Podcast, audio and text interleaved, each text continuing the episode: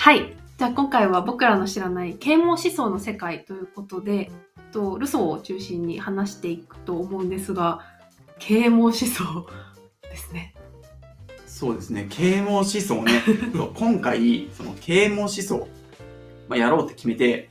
で今回は本当に僕たちね、まあ、迷ったんですよ。いろんな方向に行き。テーマを決めるのがね、苦労したね。そうだ正ね。直ね、うんうんうんで、ちょっとこのテーマも、こ今日は収録するけど、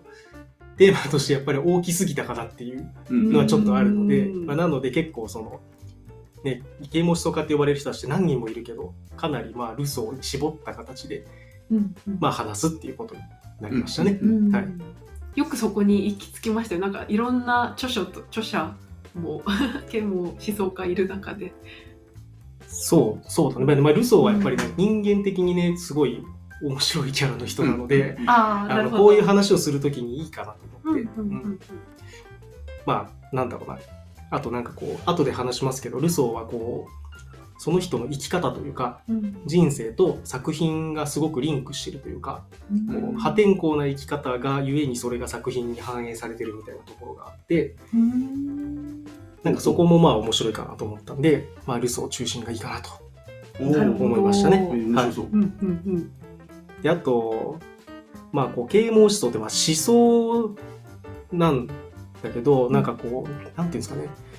人がこうどんな風に思うのかとか、なんかこう、まあ、人間のポテンシャルを自分たちがどう思ってるかっていうことで、全然こう、なんかアウトプットとか生き方が違うっていうのがあって、まあ、特にこの啓蒙思想が出てくる前の、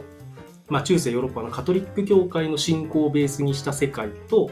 えっと、啓蒙思想をベースにした世界をに比べると、なんかこう、何を目指して生きてたのかとか、あとは科学がね、進んでいくんだけど、啓蒙思想が出てきたとか、とかっていうのも、なんか人が思ってることが変わるとこんなに違うんだみたいなことが、まあ感じ取れるので、感じ取れるのでってか、僕らがそれを感じ取りたいみたいうんうんうんな感じかな。はい。でこの考え方というか、まあ、言ったらそこで、まあ、ゲームチェンジルールチェンジが、まあ、その啓蒙思想が起こった時に、まあ、あってで今って、まあ、その AI が出てきてこうチャット GPT がこううん出てきてみんなガヤガヤしてるけどここもまたあのゲームチェンジが起きてる状況だと思うのでなんかこの啓蒙思想の時代に起きた、まあ、変化っていうのは、まあ、言ったら今回、えっと、起きてる変化に多分通ずる部分もなんかあるかなとは思うので、この啓蒙思想の変化っていうのをなんか勉強しつつ、じゃあ今後、じゃあどういうふうに僕たちはなんか生きていくのかっていうのを考え直す、まあいいきっかけになるのかなってなんかね、個人的には思ってるんですよね。うん。うん。そう、それで言うと、あの、僕らこの台本を Notion って書いてるんだけど、うん。あの、ちょうどこれを書いてる時にノーション AI が使えるようになって、めっちゃ一緒に遊んだけど、あれすごい楽しくて、あの、台本書くのすごい楽だっわかる。た。あの、まあ、例えばだけど、なんか、ルソーの思想についてまとめて、みたいなこと言うと、なんかバーって書いてくれるんですよ。うんで、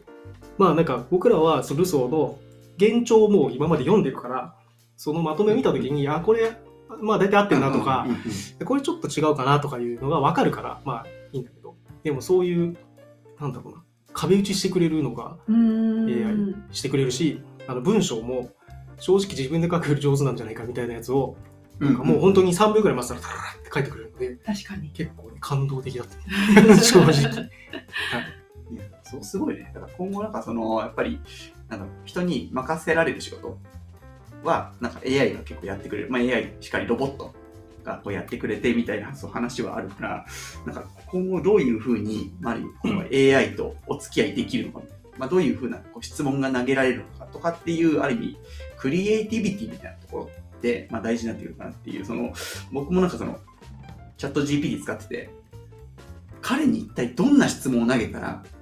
いい、まあ、なんだろう、その、アウトプット返ってくそれねるかみたいな。うんそれね、それがそうねどどういう問いを立てればいいかっていうのは、うん。めっちゃ大事。そうね。あのそうそう、ああ、まあそう、そうなんだけど、そこじゃないんだよね、知りたいところみたいなのを AI に思うこともあって、じゃあこういう聞き方かなとか、試すと、あ、それそれみたいな。やつが来たりとかする。うん。でも俺、この前感心したんだけど、なんかその、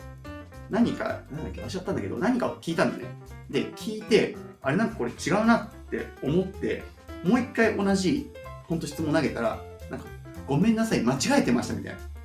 て言ってきて。へでこれについては正しくはこうですみたいな。帰ってきてあなんか答えが進化したと思って。えーそうそうそう、ーえ全く同じことを聞いたあそうそう。お前ちげえだろって思ったからもう一回うりゃって押したらなんか違うそのごめんなさい間違えていました。やっぱ平気で嘘はつくんですね。いや多分ね嘘つくっていうより多分そのなんかねその GPT のその、まあ、今4になっててで古いのが3.5でみたいな。でやっぱそのなんか拾ってくるデータのなんか新しさとかなんかそういうところが違うらしいんだね。その3.5と4で。うん。ってなった時になんかまあそのどこ拾ってくるかって多分 AI もその時その時に多分違う。だからなんかねそう。なんかいくつかチャットをその開いてその例えばチャット A で質問した時となんかチャット B で質問した時と多分チャット C で質問した時でちょっとねやっぱ変わってくるんだよ答えの質が。だからなんか多分その拾ってくるところがまあなんかねこう多分変わったりしてるから多分嘘つくってよりは単純になんかねなあなこっから取ってきちゃったみたいな。ああっていうまあ感じだまだねそう完璧ではもちろんないしそう人間もねもちろん完璧じゃないから。っていうね、うん感じはあるかな。うん、だからそれで言うとね、 Notion はこう質問をしたページの内容を踏まえた上で回答してくれる。うんうんええだからルソーの思想についてまとめてるページはい。の中で、えーなんか聞くと、聞くとか、まあ、要約お願いとか言うと、そのページをベースにした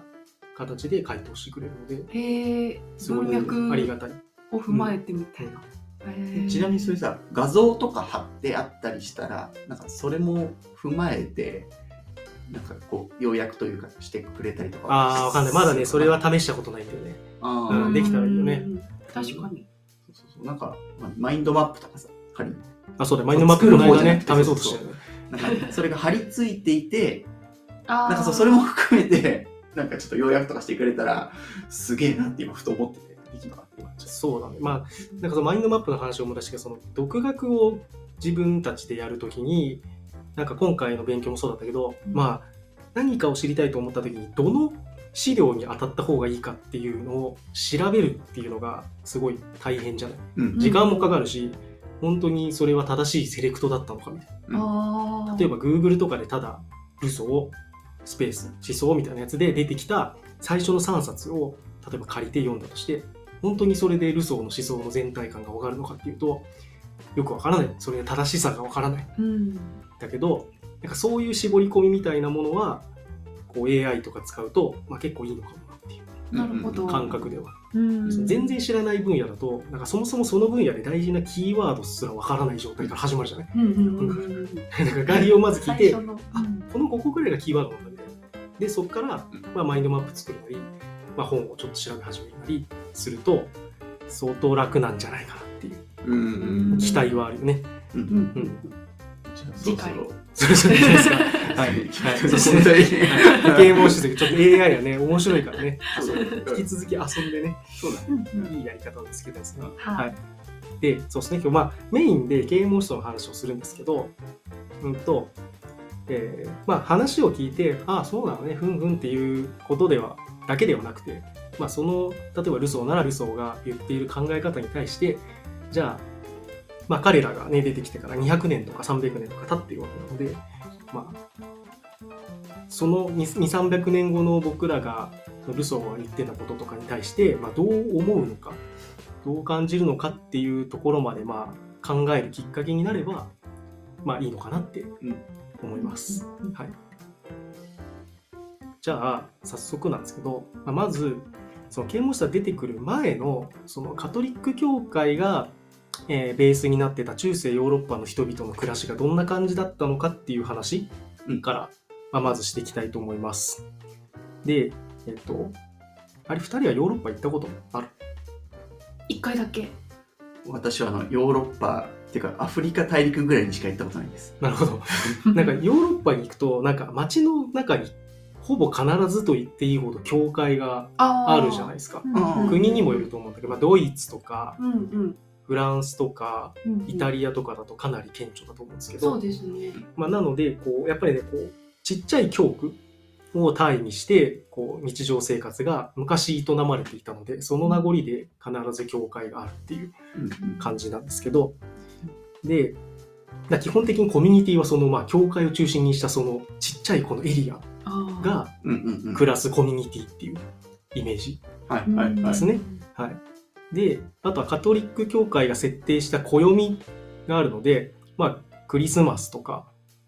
うんイースターとか、うん。まあそういうのに沿って、まあ1年間生活するっていううん感じですね、うん人々の生活は。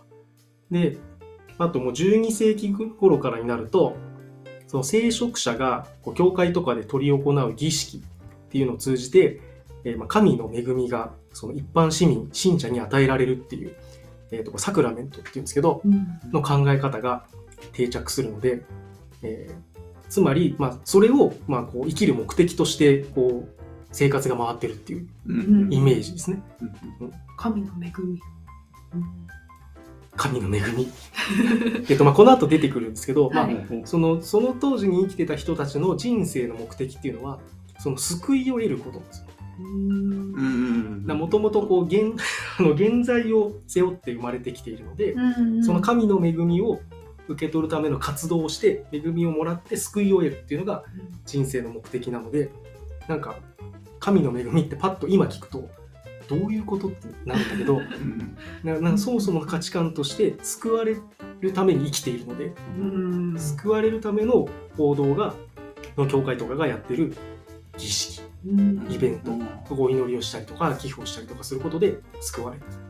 それが生きる目的っていうイメージ。うん。今、神の恵みって最初聞いたときに、なんか、日本人的な感覚かな。なんか、その、海の恵みとか山の恵みみたいな。まあ言ったら、それぞれに神様がいて、八百万で、みたいな。っていうところで、なんかその、なんだ現在があって、で、そこに、なんだろう、救いっていう感じよりは、なんか、何か神様に単純にもらうというか、っていう、なんか、その神の恵み的なに思ったからあなんかプラスアルファなイメそうそうージ。そうそう。あうん、確かにそこなんか結構感覚違うな。そうね。マイナス始まりあ、そうそうそう。マイナス始まりでゼロに頑張っていくみたいなイメージだと近いの。はうん。で、そのサクラメントの儀式、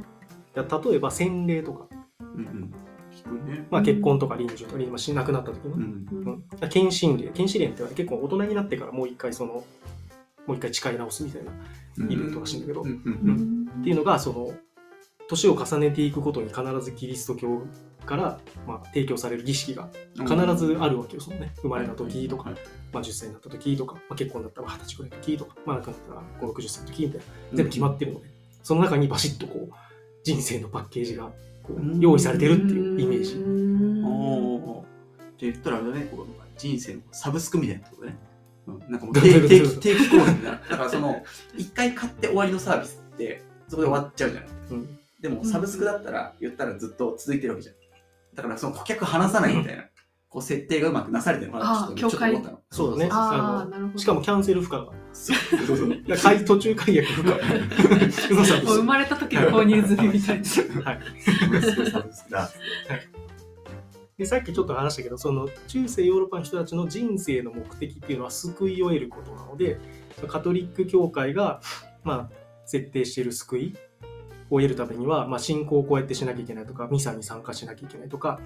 えーまあ、サクラメントの儀式に出なきゃいけないとかそういうことをしないといけない、まあ、そうすることによって、まあ、魂が救われるっていうのが生きる目的うんですね。はい。であと子供の話をちょっとすると、まあ、やっぱり今の日本と比べると、まあ、45倍の多産多死の世界だから結構みんな死んじゃう。でまあなんとか7歳ぐらいまで生き延びた子供はその学校とかはそんなになくて結構大人の社会にすぐ入る。うんな聖職者になるんだったらあの修道院に入ったりとかうん農家だったら農作業手伝ったりとか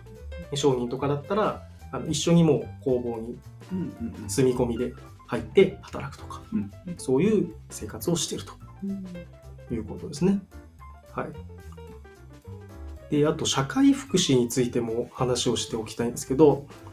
えー福祉施設っていうのはあって、えっと、孤児とか、えーまあ、未亡人とか病人っていうのは、まあ、キリストの貧者と呼ばれていて、社会的弱者を保護して救済する役割っていうのは、まあカトリック教会が、まあ、持ってたと。うんでうんと、これが、なんていうのかな、今の現代のロジックだとそういう社会的な弱者もあの、まあ、一般の健常者の人と同じように人権があるのでそれを守られるために社会福祉があるっていうような認識だと思うんですよね今は。うんうんでも、えっと、キリスト教の時はそういうことではなくて、えっとね、まず、えーこう施しをする側にもメリットがあるっていう考えがまずあるんですよね。ううん。キリスト教会に対して 何かこうお金とか土地とかをを渡すとその渡した人たちも救われるみたいなロジックがあるんですよ。あーそううん。でその社会的弱者の 人たちはその その施しをもらった代わりに、まあ、お祈りをしてくれるわけですお祈りは、えーその寄付寄付って言っていいのかちょっと微妙だけどその寄付をしてくれた人たちが、えーの魂がちゃんと救われるようにお祈りをすると。うんうん。うん。で一方で社会的弱者の人たちは、えーまあ、自分で働いて生きていくことが難しいから、まあ、住むところとかご飯とかもらえるっていうようなメリットがお互いにあるみたいな。感じなんですね。であとはうん。そういう社会的弱者の人が、まあ、王様の目線からするとそういう人たちがこうすごく増えてなんかこう不満分子で固まり始めたりとかしたら困るんですよ。うんうん。暴動が起きるとか、まあ、盗みが増えるとかうん。社会が不安定化するっていうのが嫌だったので、まあ、それならいっそのことを、えーもう最初から、まあ、囲って救っちゃった方が、まあ、自分にとっても王様にとってもメリットあるよねっていうロジックでやってたんですね。うん。なるほど。うん。でこのお金持ちからの寄進とか、まあ、寄付をするみたいなのは結構キリスト教の中で、まあ、そういう考えがあってあのやっぱり、ね、欧米の寄付文化とね日本の寄付文化全然違うんだよ。これちょっと余談なんだけど。ううん。んそう昔あの僕は国際協力の団体で働いていた時に やっぱりこう寄付金って大事なのよ。うんうん。そう。ねえっとね、単純にお金もらえるから運営に行かせるっていうこともそうなんだけど、あの、色がついてないので、何にでも使えるんですよ、寄付のお金って。逆に、こう、プロジェクト単位でお金を申請して、国とかからもらうと、そのお金ってそのプロジェクトのその目的にしか使えない。だから本当は団体としてはこういうことしたいんだけど、でも、とこれこれこういうプロジェクトをします、お金くださいってもらってるお金は、自分たちの他にやりたいことには使えないんだよね。寄付で例えばあなたの団体の活動をもう全面的に支援します。自由に使ってくださいっていうお金をもらえるとそれこそ本当に自分たちがやりたいものに使えるので、うん。そういう意味でめっちゃ大事なああおー。色がついてない寄付のお金って。えーそういう本当にやりたいことは国からこう降りづらいんですか？その承認。うんとまあ、国の方から そのプロジェクトがもう決められちゃってるねある程度、あそうだね。あなるほど。ううんまあ、近いんだけどちょっと違うんだよなみたいなのはいっぱいある。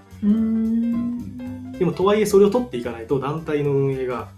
ままならないのでうんうん取らざるを得ない。うんなるほ完全にこう寄付の自己資金だけで好きなプロジェクトやるっていうのは結構難しくて。どうんうんうん。欲しいんだけどやっぱねやっぱ欧米のねそういう国際教育の団体で寄付の割合めっちゃ多いの、へあとそれこそ大学卒業した後に大富豪になった人とかがさ自分の母校にさ大金をバーンって入れるみたいなのよくあるじゃん。ハーバードとかめちゃめちゃすごい。って話そうーう。ねん。それないよ。うん。うん日本は。ね確かに。ないわ。自分もしてないうんもん。ねだからそういうバックグラウンドはこういうキリスト教的なこうロジックもまあ多少あるんじゃないかって言われてる。うんうんうんうん。はいはいはい。なんか日本人が心が冷たいとか社会に関心が低いとか、まあ、そういうのも多少あるかもしれないけどそれ以外の要素で言うとそういうキリスト教的なロジロジックもあるんじゃないかという話はうん。聞いたことがありますね。うん。確かに。そういう納得感はある話で、えー、と次、まあ、教育機関どんな感じだったかっていう話をしたいんですけど、まあ、中世ヨーロッパだと、まあ、やっぱり教育は主にカトリック教会によって実施をされていて、まあ、修道院とか大聖堂の、まあ、学校みたいな。やっぱ教会関連の施設が中心だったと。でまあその目的っていうのも主にその聖職者の養成を目的にしていて、うんまあ、ラテン語を勉強したりとか、まあ、文学哲学神学みたいなものがされていたと。うんで一方で、まあ、貴族とか商民向けの私塾みたいなものも一部あったうんみたいですね。まあ、でもこれは大事なところは基本的にはやっぱり教会のところに教育機関もやっぱり集中してたとうんいうことですね。なるほど。はい、でその流れでまあメディア？世の中に対しての情報発信っていうのもまあやっぱりカトリック教会結構独占されてるような感じでうん。例えば聖書ってなんかこうイメージで言うと一家に一冊あるみたいなイメージじゃないですか。聖書って。うん。でもこの当時って、まあ、印刷機まだないのでうん。基本的にこう写しなんですよ。手書きの。めちゃくちゃ高いし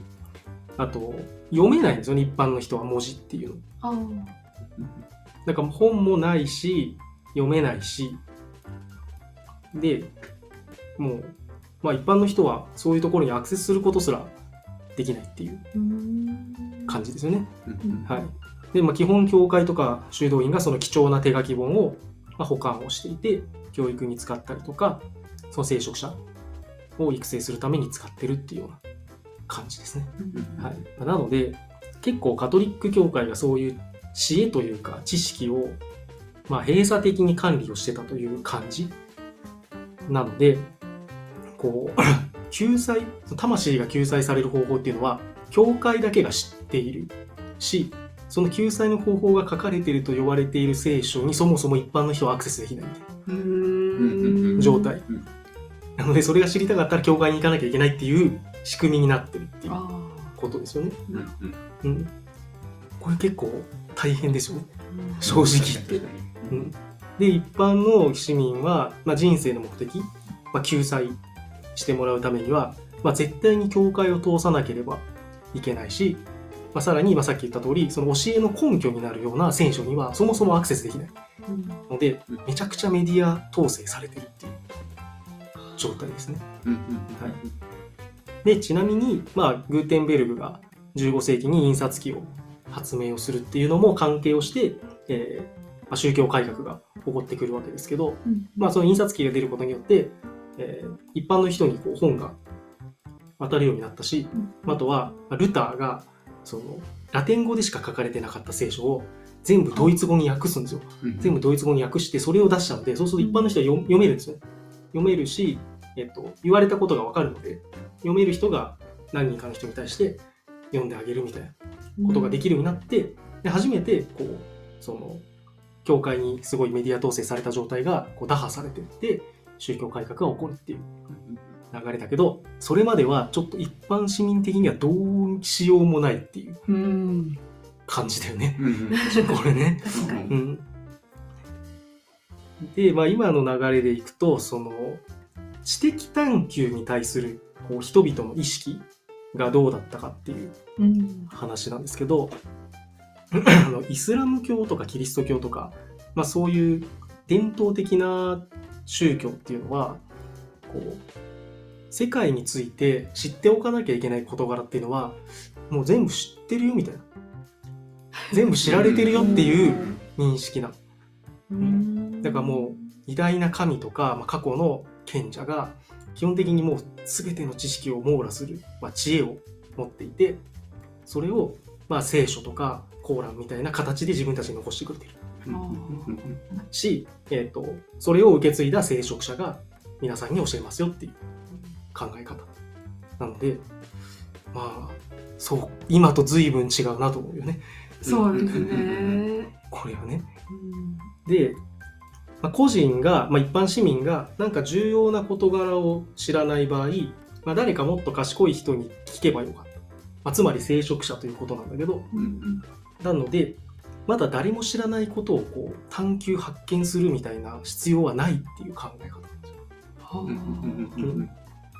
まあ、キリスト教の場合は教会に行ってだからこれは何ですかって聞いてあそれは聖書によるとこういうことですねみたいな。教えてもらえる。うんで次のがめちゃくちゃ面白いんだけど、えーまあ、当たり前なんだけど大昔に生きてた人とか神々が、まあ、あらゆる全ての知識についてもともと持っていたってことはまあ普通に考えてありえないわけじゃうないんですか。例えば技術が発発展してってじゃあこの印刷機について教えてくださいって1000年前の人に聞いても答えられるわけないじゃない。ない。うんうんなんだけど、それはね、尋ねても無駄で、それは答えられないからキリスト教が完全だっていうことではなくて、あのうん書いていないということは、キリスト教に欠陥があるということではなくて、そんなことは人生において知る必要ではないという 回答になるんですよね。うまい。これ今言ったら怒られちゃうね。あの、先生とかさ、子供にさ、先生これは何ですかとか言ってきて、先生が知らないから、それは君が知る必要がないことだよとか言ったら、え先生それみたいな。言いそうだけどね、でもね。そんなこと言ってないで英単語の一つでも覚えなさいとか言いそうだけどね。あ、確かにそういう確かにないかもね。うん。うんあ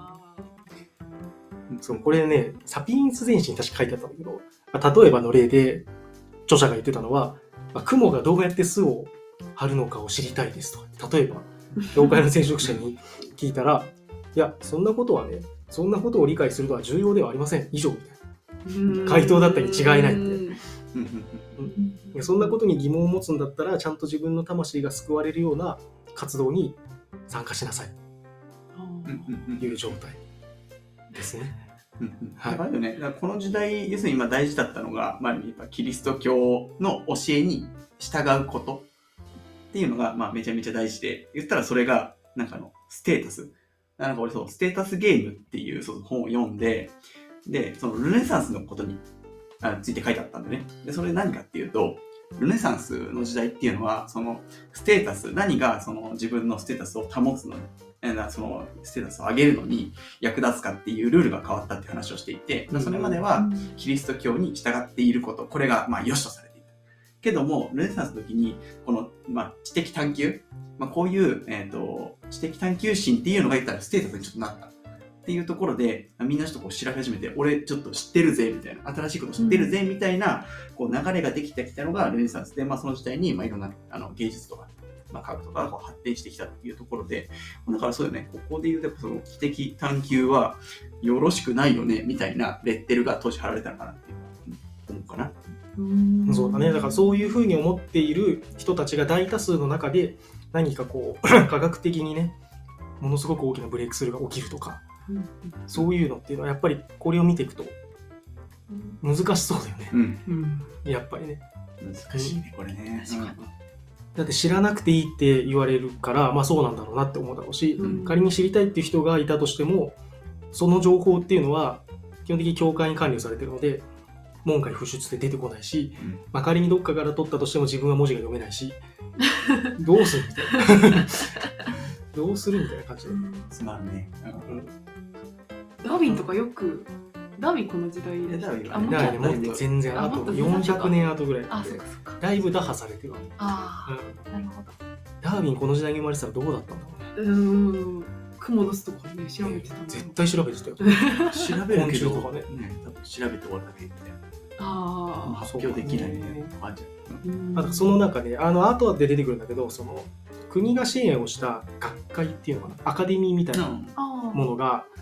えっと、1700年代とかにイギリスでもフランスでも出てくるんですけど、うん。その中にダーウィンは参加をしたりしてるんだよね。うんうん。なるほうんでその1700年代っていうのがちょうどその啓蒙思想が出てきた流れで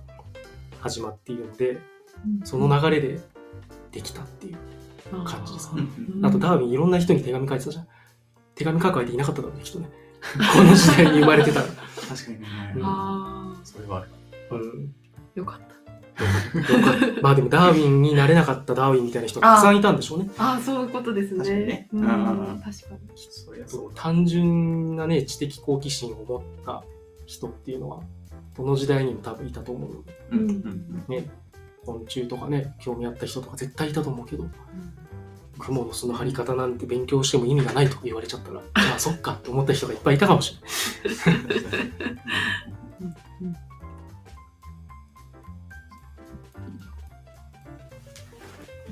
はい、じゃあ一旦、あれかな、キリスト教中心の、こう中世ヨーロッパのうん。世界の話は一旦こんな感じにして、うんまあ、次が、えっと、まあ、啓蒙思想ってそもそも何みたいなうん話をちょっとしたいかなと思います。はいゃあ一旦終わります。おいはーい